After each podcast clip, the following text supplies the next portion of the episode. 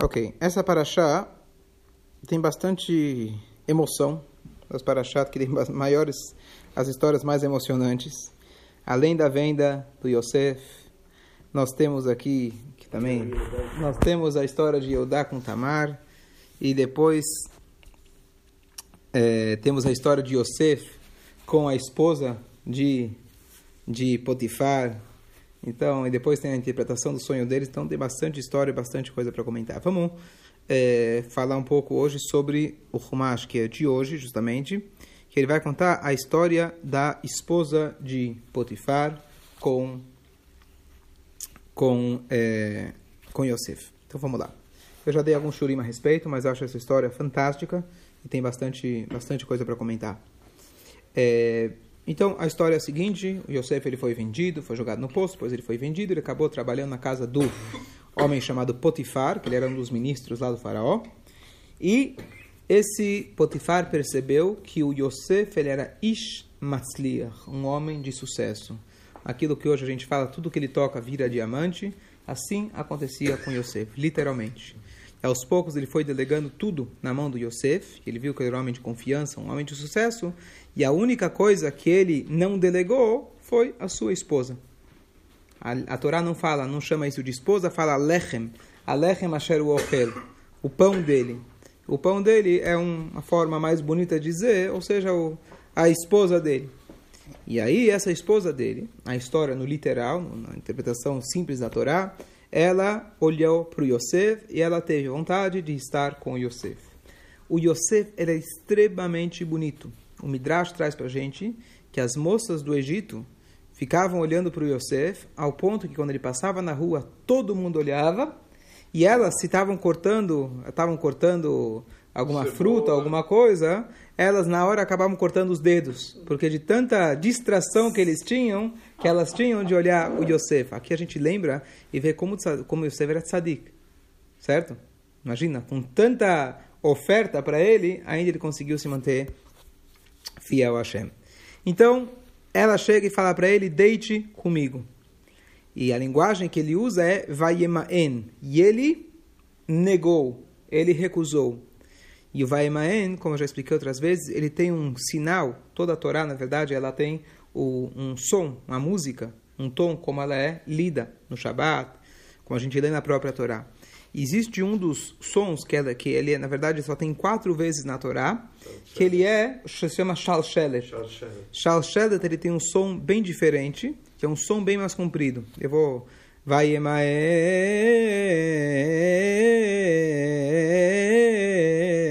esse é o som, bem comprido. E a gente parece tem ele. Um raiozinho. E ele parece como se fosse um, é, um raiozinho. Boa. E aí, então, ele negou com, essas, com essa letra, com, essa, com esse som. E aí, ele fala: tudo, o meu, o meu amo confiou tudo nas minhas mãos, e a única exceção foi você. Eu vou trair o meu, é, vou trair ele. Eu não sou maior do que ele, é, e eu não posso pecar para Hashem, para Deus. E a cada dia, diz para a gente a Torá, ela insistia com ele. E o Midrash traz para a gente que a cada dia, ou mesmo muitas vezes no mesmo dia, ela trocava de roupas. E cada vez com roupas mais provocativas. Ela e quem? a esposa do Potifar, esposa do amo onde Yosef era o servo, Ah. para onde ele trabalhava. E ele se negava a cada dia. Vê aí que a Yom Hazé diz para a gente a Torá e chegou no tal dia. E esse dia era um dia de um feriado religioso lá no Egito. E ela pensou, bom, não tem oportunidade melhor, onde todo mundo vai sair para comemorar, eu vou ficar em casa. E ela falou, tô com dor de cabeça, tô passando mal. Então quem ficou em casa? Apenas ela e o Yosef. E naquele dia diz pra gente, o Yosef ele veio para casa fazer o seu trabalho. Duas opiniões. Fazer o seu trabalho, literalmente, ou fazer o teu, seu trabalho significa que possivelmente naquele dia ele decidiu, eu vou sucumbir. Não dá mais. Vamos lembrar que Yosef ele tinha 17 anos. Ah. Certo? O auge dos seus Dos hormônios. dos hormônios. Ela era bonita. E não só que ela era bonita, ela era extremamente provocativa. Ah, sim. Estamos falando aqui de um jovem que ele foi sofreu bullying da pior maneira possível. Ele sofreu pelos irmãos e ele foi jogado no poço. Vendido como escravo. E agora ele estava numa terra mais promíscua da face da terra. Ser tzadik lá não é o modelo. O modelo lá é ser o pior possível. Lá essa é a norma. Então ele estava indo contra toda a correnteza. Mais uma coisa, ele poderia dizer, bom, eu não vou estragar aqui o status da minha família, como aconteceu lá com Diná, lá atrás. Eu estou morando sozinho, ninguém nem sabe da minha existência, ninguém entre aspas, né? Claro que a Hashem sabe. Ninguém sabe onde eu estou, e eu vou simplesmente me comportar igual, igual a todo mundo. Então, realmente, ele está sozinho, não tem esposa, e tem alguém oferecendo, se oferecendo para ele, não era uma alguém qualquer. Ele falou, estou feito. Então, vamos lá. Ele poderia ter dito, eu sou feito. Eu estou feito. E aí, então, olha como ela tramou uma coisa para ele.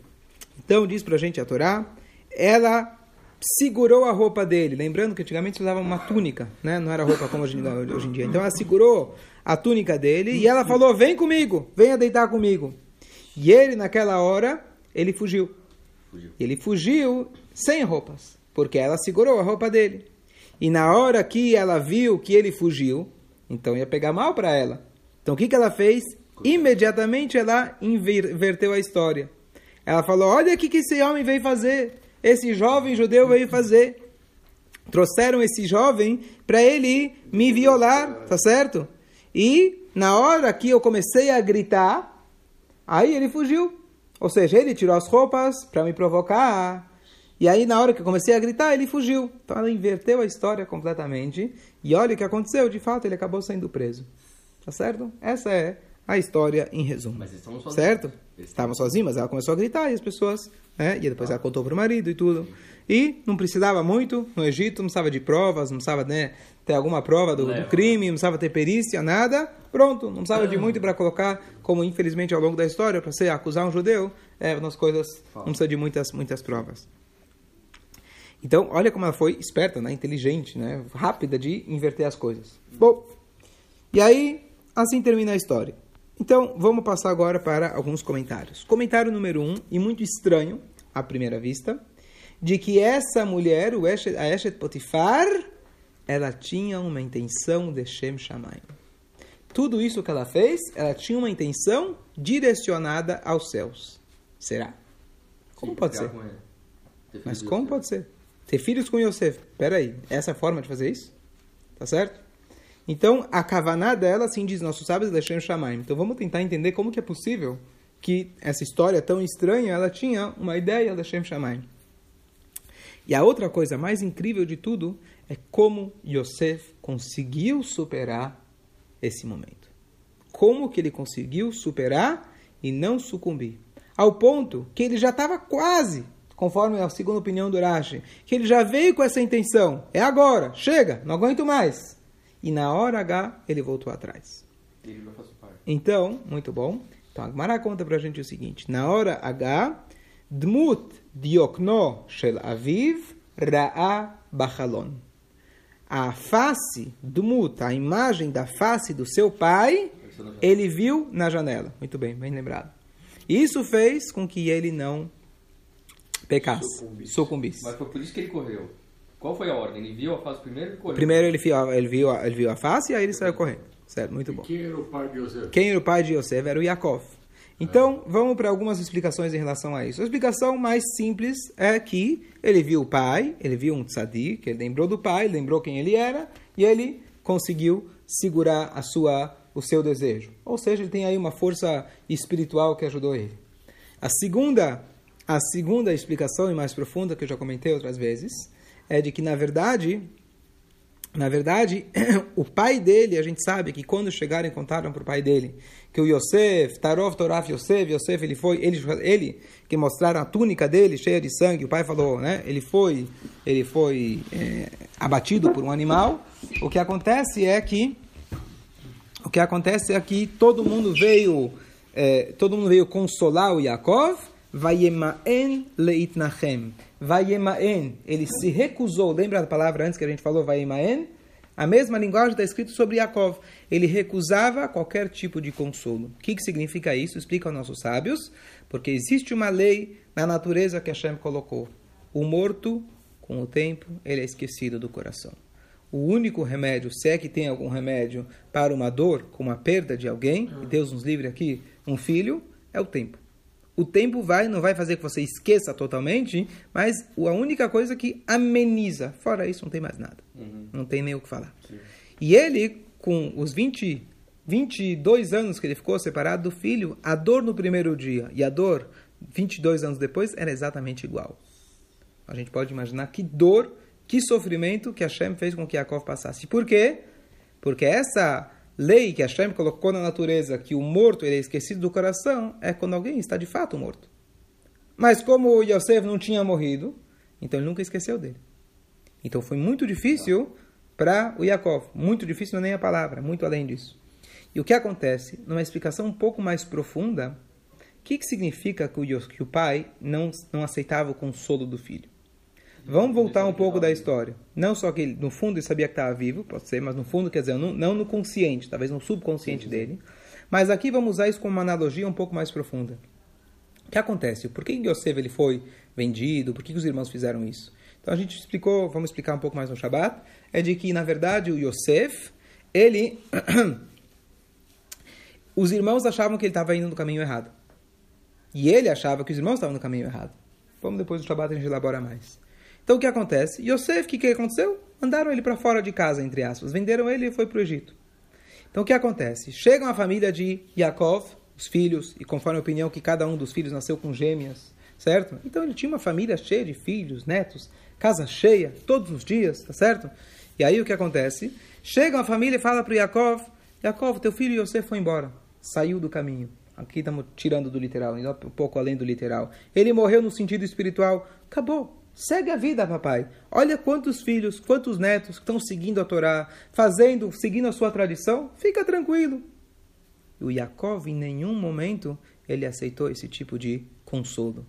Ele tinha um filho, a família dele. Está escrito que todo mundo veio consolar ele, os filhos, as filhas, que seriam ou as noras ou as filhas. E aí, ou ambos. E o que acontece, está escrito, ele não aceitou o consolo. Então, de uma maneira análoga, um pouco mais profunda, não no sentido literal dele falecer, mas queriam falar para ele: olha, você tem um filho que saiu do caminho, tudo bem, olha, vamos olhar as coisas boas da vida. e o tempo todo. Ele não duvidou dos filhos, ele não colocou em questionamento, ah, será que estou falando Está escrito assim que ele no, no, tinha, em algum momento tinha dúvida, mas não era uma dúvida que acalmou a, a que colocou ele em paz, tá certo? Ele nunca soube conscientemente do filho. Uhum. E aí o que acontece? Então, o Yaakov em nenhum momento ele fala: Ah, então tudo bem, tudo bem, eu tenho tantos filhos, Baruch Hashem, um saiu do caminho, não está nada mal, né? 98% de acerto. Cresci, dei educação para eles, consegui educar, dar educação judaica, passar tudo para eles. Um não deu certo, uma ovelha negra, sabe como é que é? Acontece. Cada família, às vezes, você tem um. Quantos filhos? Está escrito, ele tinha 12 filhos. 12 filhos e possivelmente mais, cada um nasceu com uma gêmea, etc. E tinha os netos também. No total, logo depois vai ser 70 pessoas. Então o que acontece? Então Yaakov ele não desistiu do seu filho. Em nenhum momento ele falou: ah, então deixa, tudo bem. E isso que aconteceu foi isso que deu a força para o filho dele. A gente falou antes que a linguagem que a Torá usa é Vayemaen, com aquele som, com aquele tom que é Shalshelet. Qual que é a ideia disso, esse Shalshelet? Esse Shalshelet a gente tem algumas vezes na Torá, em relação a Lot, por exemplo, quando estava saindo de os anjos estavam tirando ele da cidade de Sodoma. E a gente tem outras passagens. E a ideia desse Vaemaen quer dizer, naquela hora ele estava tendo uma guerra interior muito grande. Vai ou não vai? Vai ou não vai? Vai ou não vai? Essa era a guerra que ele tinha dentro de si. O que salvou ele? O Vaemaen do pai. O fato que o pai nunca desistiu dele, o pai sempre confiou nele, foi o que deu força e deu né, autoestima, confiança, superação, para que ele pudesse superar. E aqui vem uma lição tremenda na educação, que muitas vezes a gente desiste de uma pessoa com facilidade. A gente fala mal de uma pessoa com facilidade, seja um filho, seja um aluno, seja alguém. Qual que é a ideia do Lachonará? Por que, que é tão grave Lachonará? Mesmo que seja verdade, o fato de você falar mal de alguém, você desperta o aspecto negativo daquela pessoa.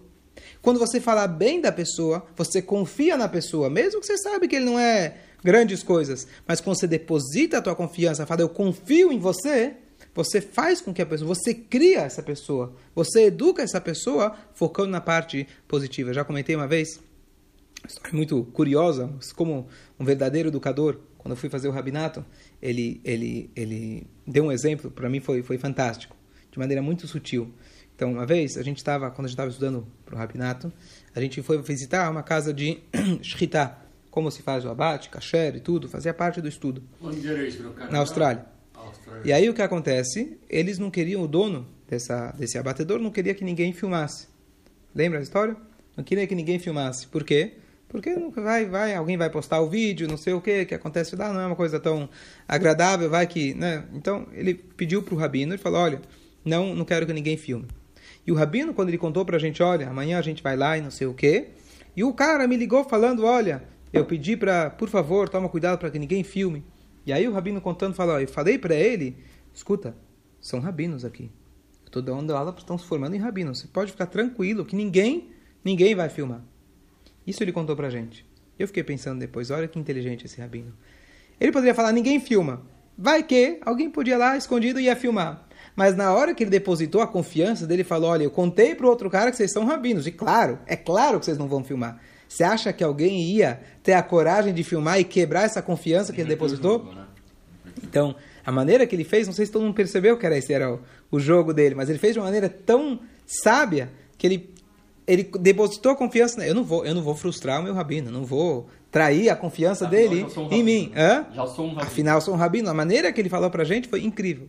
Então, a confiança que a gente deposita numa criança, você vira e fala nos olhos dela, eu confio em você, e realmente você fala, eu confio em você, você cria justamente o oposto, você cria, na verdade, a resposta da criança em você. Agora, quando você chega e fala para o filho, você está mentindo, né? Você roubou, né? E você acusa ele, você suspeita dele, etc., então você está desenvolvendo, Deus nos livre, o aspecto negativo dele. Então isso é uma, uma, uma regra importantíssima que a gente aprende de Yaakov, de depositar confiança no outro e você, claro, você não tem que ser bobo, você não tem que ser, você tem que saber da situação, mas agir com esperteza. Você agir com esperteza e mostrar que você confia nele e desenvolver os aspectos positivos, essa é a maneira de que Yaakov ensinou pra gente de educação.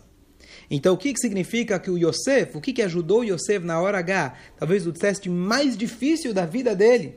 Inclusive, o, a- o Rashi traz pra gente, em nome da Guimará, que na hora uma coisa um pouco né, de- né, incomum, a gente não, não tem isso, não é- acontece normalmente, mas ele teve, ele chegou a ficar com vontade. E contudo, naquela hora, ele conseguiu, ele conseguiu inverter isso. Por isso ele é chamado Yosef Atzadik. Por que isso? Porque ele conseguiu segurar. Por quê? Porque o pai confiava nele. Na hora H, ele viu o pai dele. O que, que significa ele viu o pai dele? Número um, ele se lembrou do pai dele. Número dois, o que, que significa que ele viu a janela? A janela significa perspectiva, como você enxerga os outros. O que é a janela? Um vidro aqui, você consegue enxergar lá fora.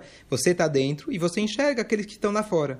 O que, que significa ele viu o pai? No sentido mais profundo, na janela. Por que a Torá fala na janela? Não importa onde ele viu o pai. Na janela significa que ele, significa que ele se viu sobre a perspectiva do pai. Não é que ele viu o pai, ele conhecia o pai. Ele olhou para o pai, ele olhou para si mesmo como o pai olhava para ele. Ele se olhou com aquela força espiritu- espiritual que o pai vai emaen, que o pai nunca, o pai nunca sucumbiu, o pai nunca aceitou dizer que, era uma- que ele era uma ovelha negra. Ele sempre, sempre depositou confiança no Yosef. E de fato foi isso que deu força para o Yosef ficar forte naquele momento. Ou então, Rabino, Com certeza Hashem ajudou. Existe uma frase que diz.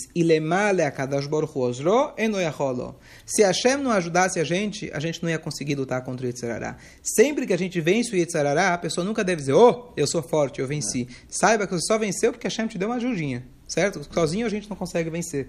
Hashem é quem ajuda. Então, sem dúvida que Hashem deu uma força, mas teve mérito, mérito próprio. Hashem deu uma forcinha, mas não tirou o livre-arbítrio dele.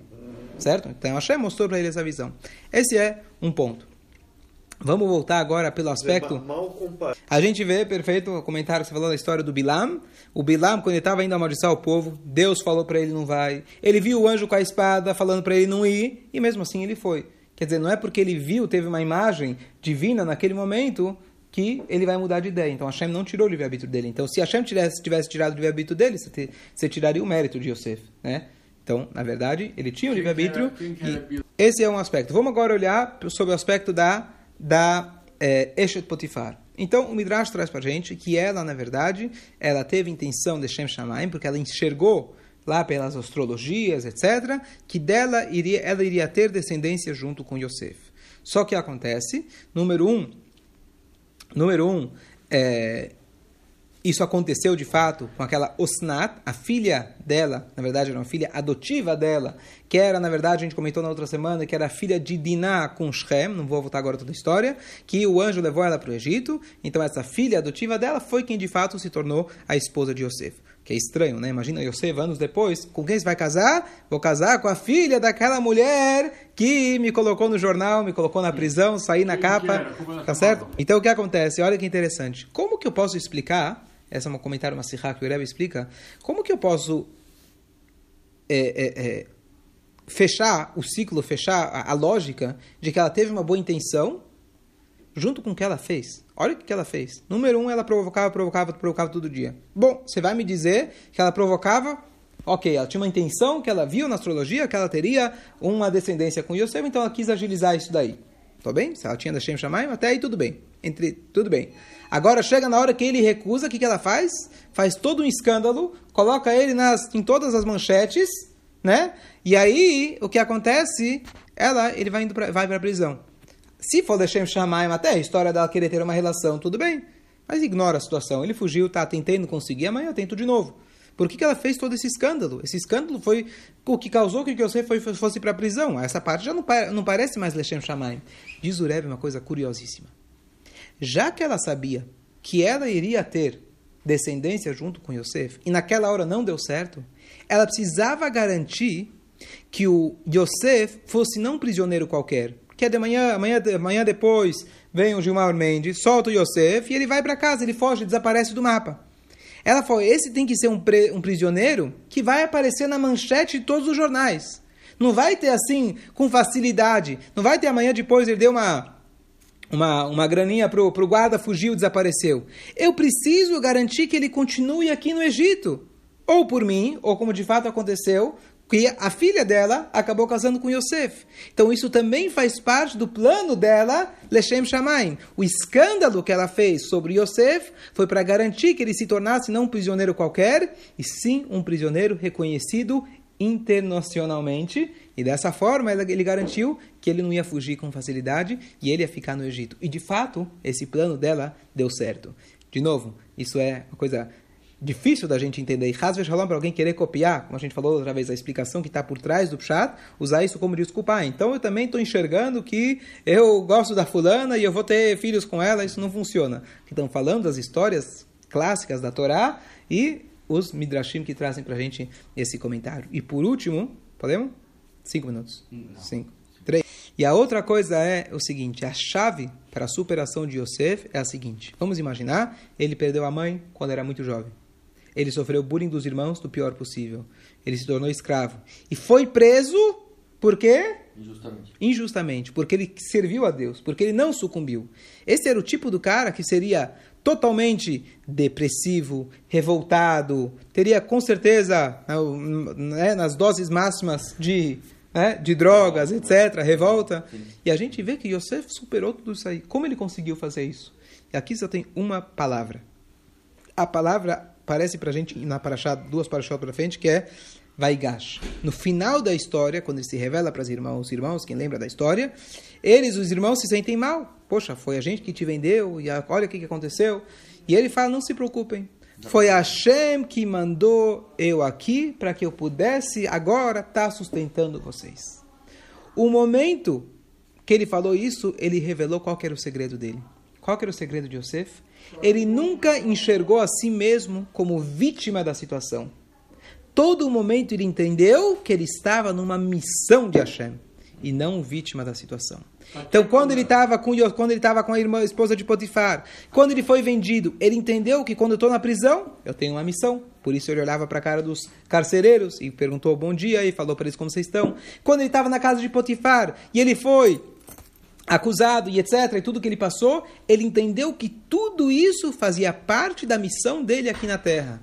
E não tinha como ele abrir mão disso. Não tem como falar, ah, eu vou fugir, eu vou desistir. Essa foi a missão na qual Hashem me colocou. E se Hashem me colocou, tem um propósito muito bom para o final. E além disso, ele me deu as forças para eu conseguir superar. E aqui a lição máxima para a gente, além daquilo que a gente falou da educação, que é a confiança do pai que tinha nele, mas além disso, é na verdade o Yosef nunca enxergar a si mesmo como vítima. E essa é a chave para qualquer pessoa, quando Hashem, Deus nos livre, coloca para a gente situações adversas e das piores possíveis, a pessoa normalmente se vitimiza. E se ele se vitimiza, esse é o começo do fim. Eu sou uma vítima da situação, então eu mereço, eu não mereço que isso aconteça comigo, e etc. E a pessoa, Deus nos livre, entra no desespero.